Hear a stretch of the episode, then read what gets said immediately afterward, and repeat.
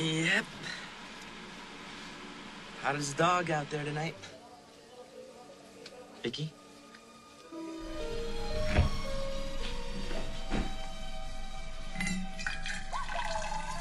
It's, uh, it's a nice blouse.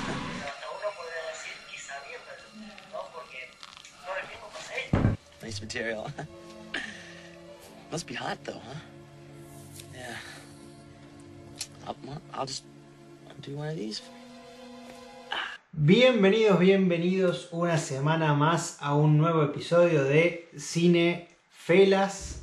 Una nueva semana aquí para seguir hablando de cine. Primero que nada, la bienvenida a mi compañero Juanma. ¿Cómo estás? Que la semana pasada te extrañamos. ¿Cómo va? ¿Cómo va? Este, bien, todo bien.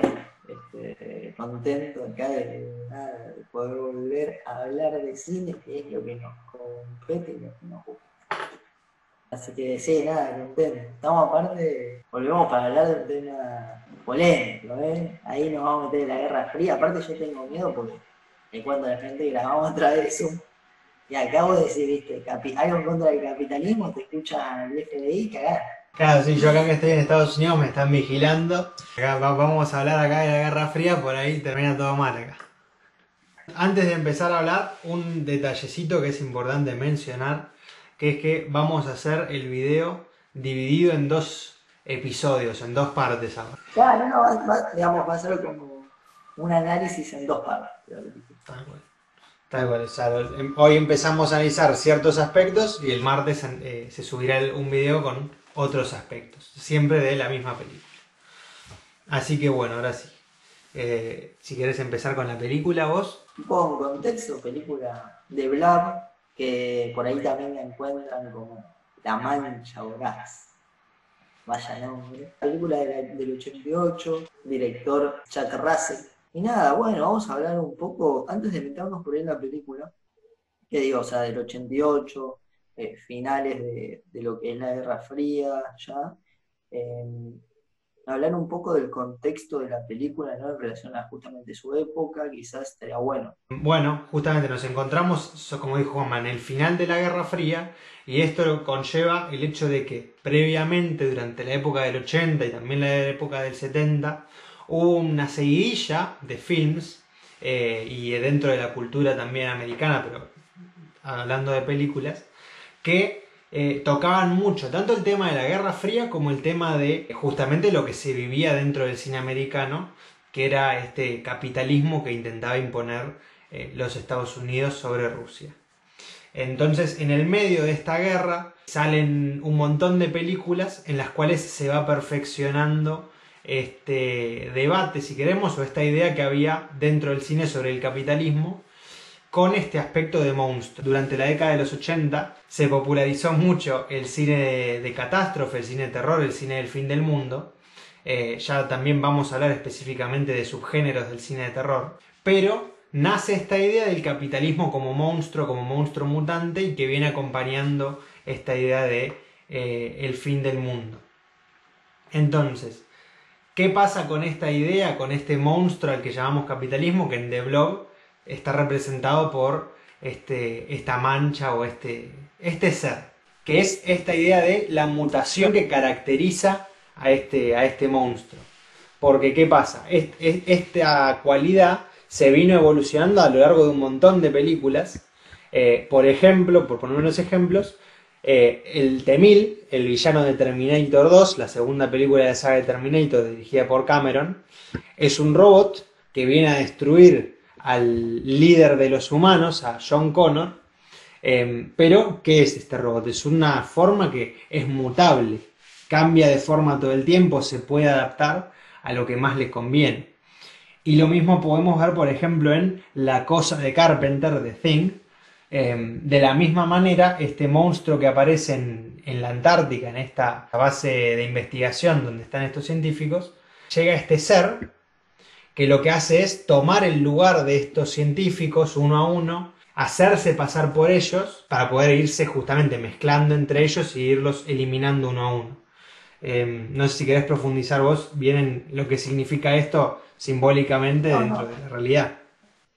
Bueno, no, es, es como una idea del capitalismo que aparece en el cine, me parece que en relación a lo que realmente es, ¿no? O sea, digamos, el capitalismo, a diferencia de, no me voy a meter mucho en esto, pero a diferencia de otros modos de producción, ha logrado una extensión en el tiempo este, mucho más larga, es decir, se ha sostenido mucho más tiempo y justamente porque ha tenido esta característica que, nombraba Teo, simbolizada de repente en personajes del cine, de ir eh, mutando y sobre todo como de ir adaptándose, o sea, de ir tomando la forma en el tiempo y espacio que estaba necesarias para poder no, no diluirse, digamos, si se quiere, o, no extinguirse y poder seguir, digamos, sosteniéndose.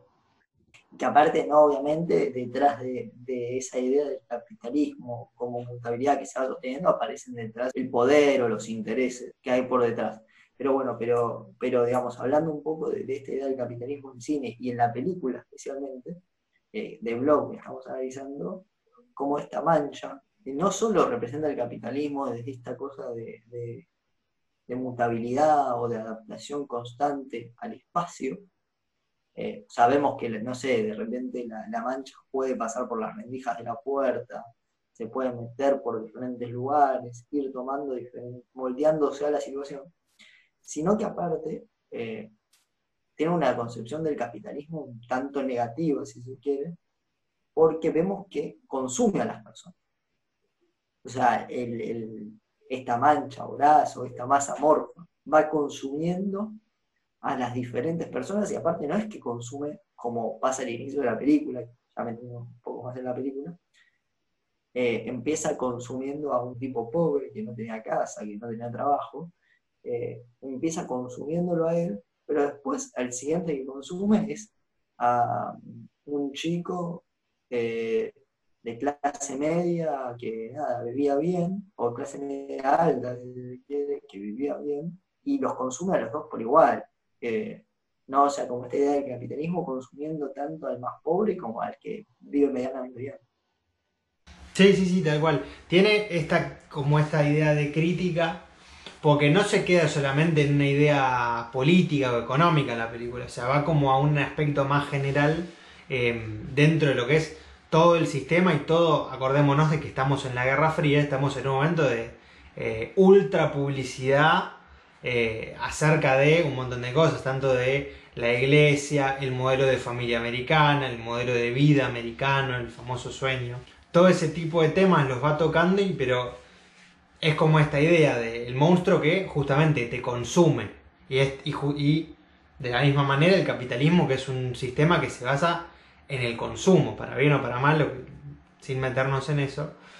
Pero esta idea de consumir. De hecho, The Blob, a diferencia de las otras dos películas que mencionamos, The Blob es un experimento de humanos. O sea, se menciona que es algo que fue creado por humanos y va a ser lo que los termina devorando y los termina poniendo en, en peligro. Sí, no. Eh, de hecho, para, marcar un poco cómo se ve la película, también esta idea de consumición, eh, que es importante que en la película, por ejemplo, hay muchos de la puesta en escena o, desde lo físico, digamos. O sea, eh, nada, eso, que literalmente esta cosa, o esta, esta cosa morfa, se los come literalmente y los chupa y de hecho hay, una escena muy marcada donde la, masa esta morfa comete uno de los asesinatos, si se quiere, o abduce a una de sus víctimas, y automáticamente en la siguiente escena aparece uno de los, un nene, y este chico aparece comiendo una gelatina,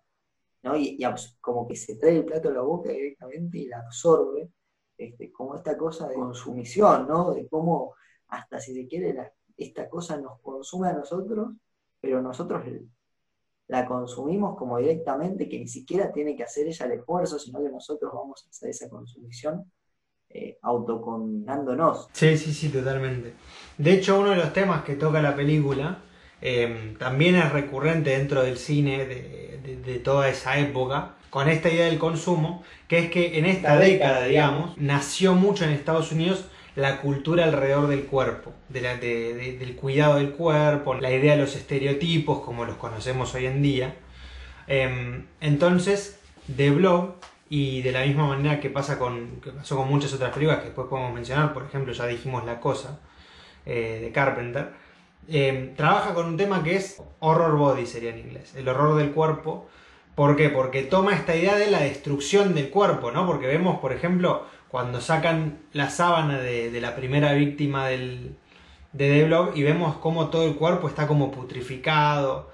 Entonces, es una película como que usa esa idea de lo sangriento o lo, carnal de una manera como crítica del cuerpo, porque mucho ahí también, durante esa época, no nos olvidemos que es una película hecha en Estados Unidos y tiene todos estos pesos de su cultura, como se consumía mucho alrededor de eso, es una manera también de poner eso en perspectiva, siguiendo con esta idea de nada, del consumo. Sí, total, de hecho, en relación a esto, fíjate que, y esto de los estereotipos, digo, fíjate que el primer chico al que, al que, al que se come, o perdón, el segundo chico al que se come es un jugador fútbol americano, un porte físico, en relación a esto que, que nombrabas, ¿no? Como del cuidado corporal, o si se quiere, de poner eh, digamos, el acento de ciertas modas o estereotipos sobre el cuerpo, y como, digamos, también esta masa morfa no hace quizás distinción ni siquiera entre un vagabundo y un pibe que tiene un buen físico. No, no, para nada. Em, después también otra relación, siguiendo con esta idea de las abarcaciones que toma la película, hay una, un claro mensaje dirigido hacia lo que es la iglesia, que también recordemos de nuevo poniéndonos en contexto, en Estados Unidos era como muy fuerte la Iglesia Católica en ese momento, bueno, y lo sigue siendo en Estados Unidos. Primero que los pone todo el tiempo en comparativa. Por poner un ejemplo, cuando The Blob, cuando esta masa llega a la Tierra, la escena se muestra todo el tiempo intercalada con la escena de estos chicos, de estos jugadores de fútbol americano, que están en una farmacia comprando condones. Y, que, y en esa farmacia, mientras ellos están comprando condones, entra un cura y bueno, y los mira mal, les dice, no sé qué. Eh, de hecho, vuelve a aparecer esta idea, si después Juanma querés ir más profundo, de los estereotipos de nuevo. Pero está como esta idea de, bueno, Dios está mirando de alguna manera, ¿no? Porque están comprando condones, que en ese momento eh, era una cultura mucho más cerrada lo que es el sexo, las drogas. Y está como esta figura eh, de la iglesia juzgándolos, si queremos, o, mirando lo que están haciendo mal, entre comillas.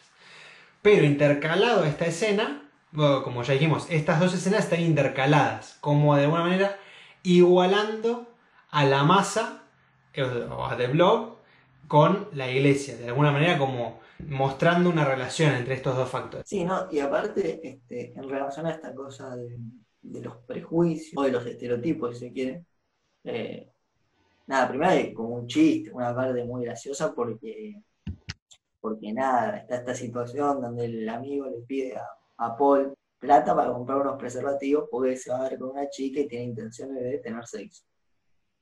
Y después cuando va a comprar los condones se encuentra con el padre que nosotros no sabemos todavía que es el padre de Meg, y con el cura, y como que le dice, no, bueno, estoy comprando preservativos, pero no son para mí, son para el chico que está allá.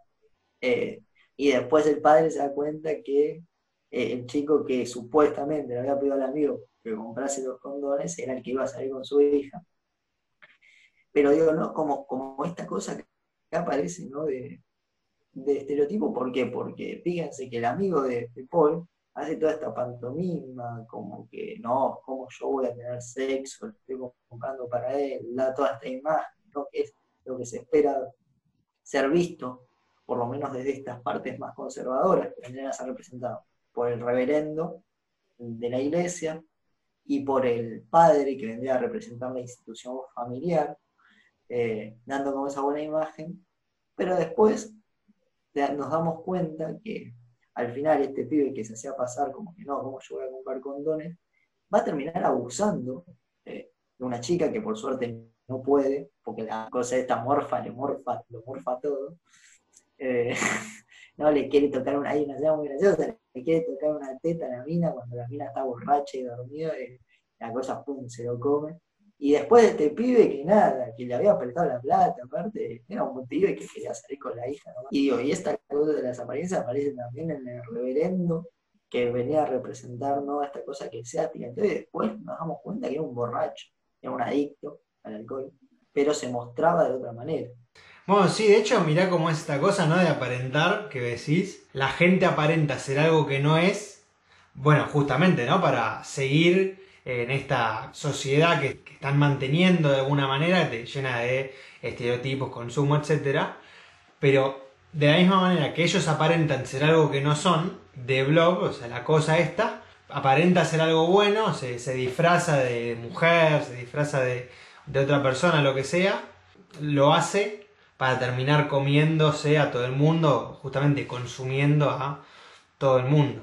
Sí, o sea, eh, más allá de, buena o mala persona, como que, digamos, la película es como que no, no se mete, digamos, con la, la ética o la moral del individual, sino que dice, eh, más allá del individuo hay como una, una cosa sistémica, si se quiere, o sea, de eso, nada, de cómo funcionan las cosas, que uno puede, nada, ser más o menos bueno y todo, pero hay injusticias que, le, que nos exceden a uno porque son causas del sistema. Después me parece que, que hay algo interesante que no sé si lo queréis contar, que me contabas un poquito antes de, de que grabemos, sobre la idea de familia, que digo, o sea, dentro de estas instituciones que reproducen, si se quiere, este sistema, nada, decíamos que una, por ejemplo, era la iglesia, digo, aparece fuerte la familia, en principio con esto que marcábamos del padre de familia. Que se horrorizaba ante, ante imaginarse que su hija iba a perder la virginidad. Eh, también pasa, hay, hay, hay, algo de eso con la madre y el hijo, ¿no? Un poco en esa relación. Claro, sí, porque por ejemplo después está este tema de la madre que quiere cuidar a su pequeño hijo eh, y aparecen dos factores en esta cosa de cuidar. Primero hay un, como una crítica muy directa a eh, el género del slasher. El género del slasher es un género que nació, bueno, no nació, pero entró en su auge a partir de la película Halloween, también de Carpenter, donde el sello, digamos, del slasher es el asesino del cuchillo. Lo mismo que aparecía en Psycho, Freddy Krueger, La Masacre de Texas, Viernes 13. Todas esas películas, todo ese auge de películas nacieron a base de Halloween. Si bien Psycho fue previo, pero básicamente durante los 70-80 se puso en auge el slasher, al punto que salían, digo, un slasher por semana. Eran números absurdos de la cantidad de slashers que había. Y esta película que está filmada a finales de los 80, en el año 88, que carga con toda esta historia de los slashers, hace como una crítica de decir tipo, bueno, basta, cortemos acá con los slashers, eh, y lo hace justamente, ¿no? De esta manera como, primero de la madre como diciendo, no, bueno, no, esas películas son una basura, no sirven para nada, no sé qué, le prohíbe a su hijo ir a ver esas películas. Eh, también podemos, o sea, lo podemos pensar desde el punto de vista de las películas que crearon el género slasher, que eran películas que hablaban mucho sobre la liberación sexual, la adolescencia, etc. O también se puede tomar desde el punto de vista de que eh, estamos hartos de los slashers, ya están saliendo demasiados slashers, no están contribuyendo en nada, eh, ni simbólica, ni como historia, ni de ninguna manera. Entonces, como bueno, terminemos con ese, con ese subgénero.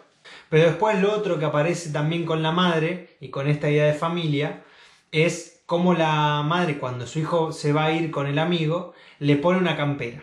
Le pone una campera roja que de hecho al nene no le entra y ella se la cierra a la fuerza. Eh, nada, es como una toma que pasa muy de largo, pero después resulta que esta campera roja que la madre le pone al nene, cuando el nene está escapando de, de, de Blob, de la cosa, eh, digo la cosa y parece que estoy hablando de la película de Carpenter, se queda enganchado en una puerta con la capucha de esta campera. Un poco como esta idea o esta crítica a la institución de la familia y más que nada al modelo de familia, no la familia como valor. ¿sí? Pero, pero esta cosa de, bueno, querer cuidar el si queremos incluso el niño como representación del futuro, ¿no? Además de que no es a la hermana mayor, sino que es al nene chiquito, como mimado de mamá de alguna manera.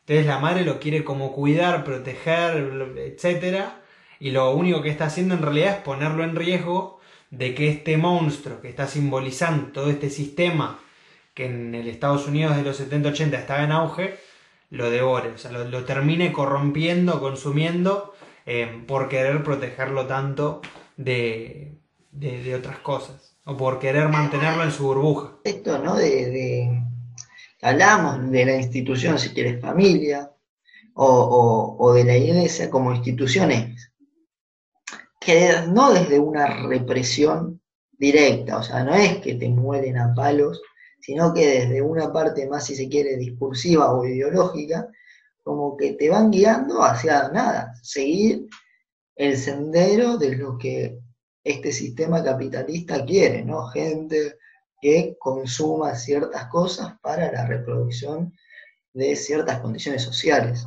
Es un poco, ¿no? Quizás esa crítica, si se quiere, desde un lugar eh, más de izquierda o, más eh, hasta marxista, podríamos decir de vuelta, digo, porque de hecho hablar del capitalismo es casi que hablar del marxismo.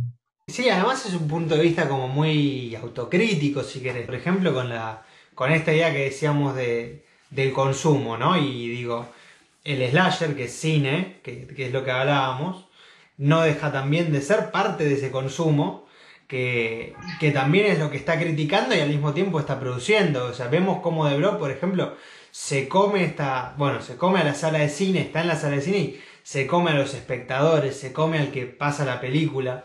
Em, como esta idea autocrítica de decir esto que, está, esto que estábamos eh, consumiendo ciegamente ya no va más porque no nos está llegando en ningún lado. Y de alguna manera con esta idea de, bueno, ya hablando específicamente de la escena del cine, cuando se come al encargado de pasar la película, como esta idea de, bueno, frenemos el consumo sin sentido. No, no, sí, es como una parte, si se quiere, responsable en el sentido de decir, está bien, yo estoy, eh, la película plantea, ¿no? Esta cosa de el capitalismo, o mejor dicho, esta mancha voraz que representa eh, el capitalismo, que se está consumiendo todo, o sea, que consume a las personas para meterlos dentro de las necesidades políticas del capitalismo, pero dice, ojo que el cine no está exento de eso, o sea, no es que uno habla desde una postura exenta o desde un yo eh, subsumido de la realidad, no, habla de un yo que está tan consumido por el capitalismo como todos los otros de los que ese yo habla. Solo Dios, digamos, podría tener la capacidad de, poder hablar de eso desde otro punto de vista. Sí, sí, sí.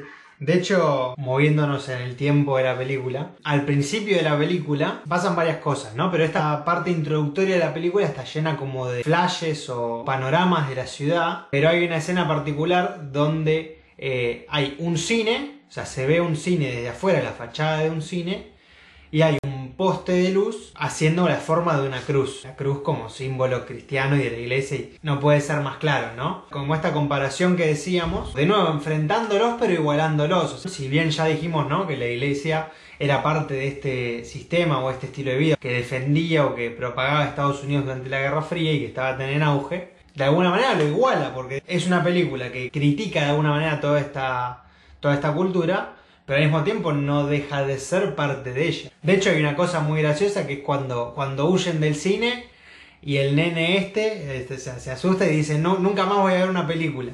Porque bueno, porque fue sin el permiso de la madre. Pero está de alguna manera como contraponiendo esta idea. O sea, no es ni que no tenés que ver más cine, ni que tenés que consumir todo lo que te ponen enfrente. O sea, de alguna manera intenta proponer una, una conciencia, si queremos.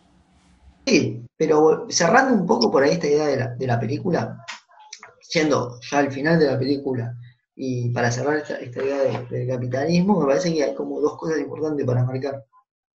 Primero en relación a, esta simbología que hablamos, ¿no? De vuelta, de, la, de esta cosa morfa o mancha o brazo, del blog, como le quieran llamar, eh, como sin, signo o símbolo, mejor dicho, del capitalismo, como lo único que la mata o lo único que la, frena es el frío. Digamos que si uno lo analiza directamente, dice, bueno, frío, eh, Unión Soviética, no comunismo.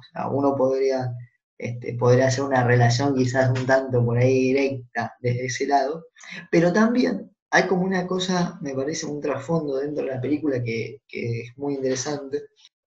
De algún modo, la sociedad misma es quien termina eh, enfrentándose a esa mancha voraz, ellos sin saberlo lo terminan enfrentando y con los medios, instrumentos que tenían, la terminan ¿no? como, como atacando, que en este caso son en principio los matafuegos, ¿no? y después va a ser este, este camión de bomberos, como a su vez estos, estos matafuegos que vienen a representar un poco, de algún modo, un salvavidas de estas instituciones, porque los matafuegos están, no sé, en ese ayuntamiento donde están ellos, para preservar el ayuntamiento, que es una institución que reproduce el capitalismo, en caso de que se incendie. Y la sociedad en este caso toma estos matafuegos y los utilizan para eh, terminar enfrentando a, esta criatura que es la representación del capitalismo, ¿no? Como esos instrumentos, o sea, que es un poco quizás esta cosa que plantea la película, lo que tenemos como humanos no es malo, el problema es cómo lo usamos. Y esto en relación también a que el bicho este no es algo que viene de afuera y nos ataca, lo creamos nosotros. Claro, sí, de hecho, un poco para cerrar esta idea ¿no? del símbolo del capitalismo, porque justamente esto que decía Juanma, es un invento humano. Pero entonces en la película se contraponen los, los héroes, si queremos, de la película, o la sociedad esa de ese pueblito, con el gobierno de Estados Unidos que viene a estar representado, ¿no? Por estos científicos que llegan al pueblo de manera muy extraña y los contraponen, porque los científicos prefieren que sacrificar a toda esta gente con tal de que esto que ellos crearon eh, se mantenga con vida para poder usarlo como un arma biológica.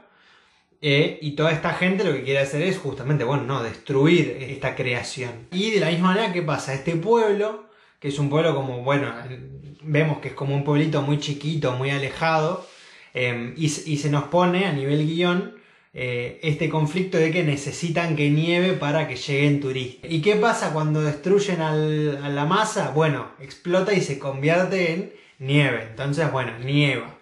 Entonces, suponemos que con esta nieve lo que va a pasar es que van a venir turistas y que el pueblo se va a salvar, si queremos de alguna manera. Pero como de alguna manera esta forma, ¿no? De, o sea, destruimos de alguna manera esta herramienta del capitalismo de alguna manera ese sistema sigue vivo, de la, manera de la misma manera que pasa con el cura, que tiene en el frasquito un pedacito del, bicho eh, y lo está esperando para soltarlo de nuevo, pero hay como una salvación como muy general. y además, así como, como punto fuerte también, eh, y volviendo al tema de la Guerra Fría, The Blob es un invento de guerra. Entonces, de esta forma, ¿no? Como, o sea, de la misma manera que lo que sucede es que, digo, todo lo que nosotros tenemos hoy, los celulares, las computadoras, las cámaras, los drones, los GPS, eh, los robots, toda esa tecnología que nosotros tenemos, fueron inventos que se hicieron durante la guerra y que ¿qué terminaron haciendo? Nos consumieron de alguna manera, ¿no? Porque hoy estamos todos con el telefonito, con la última tecnología, de la misma manera que este invento de guerra que es de Blob, en, este, en la película los consume a todos.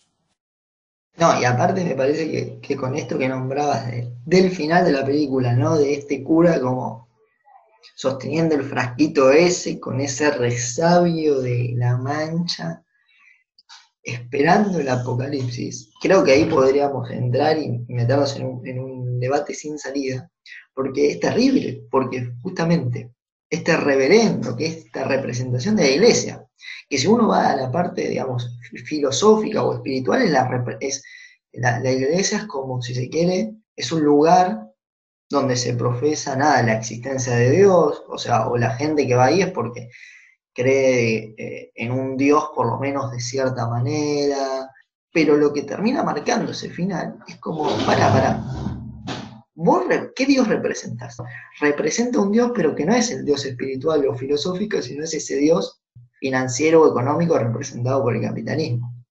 Y, que, cuando ese Dios cae, eh, ya está el apocalipsis. O sea, como planteando también, ¿no? Esta cosa. Hay, hay un, filósofo marxista que dice, en esta época es más fácil pensar en el fin del mundo que en el fin del capitalismo. Que para nosotros es más difícil pensar en el fin del capitalismo que pensar en el fin del mundo. Y un poco el final de la película es esta idea, ¿no? O sea, se termina el capitalismo, apocalipsis. Pero bueno, creo que, esta primera parte ha concluido y nada, los esperamos en la segunda parte también, donde vamos a hablar más eh, en vista de los personajes de Meg y de Brian y la relación que tienen con esta mancha. Claro, sí, o sea, este, este por ahí sirve un poquito más este episodio para poner los términos en los que trabaja la película y ahora vamos a pasar a em, hablar de esta mancha y la relación que tiene con los personajes y cómo cada uno reacciona a esta, a esta invasión. Así que bueno, nos vemos la semana que viene. Juanma, ¿te querés despedir? No, nada, eh, espero que les haya gustado o parecido al menos interesante alguna idea del video. Eh, y que nada, que den like, que lo vean y eso. Y saludos y nos vemos en la segunda parte.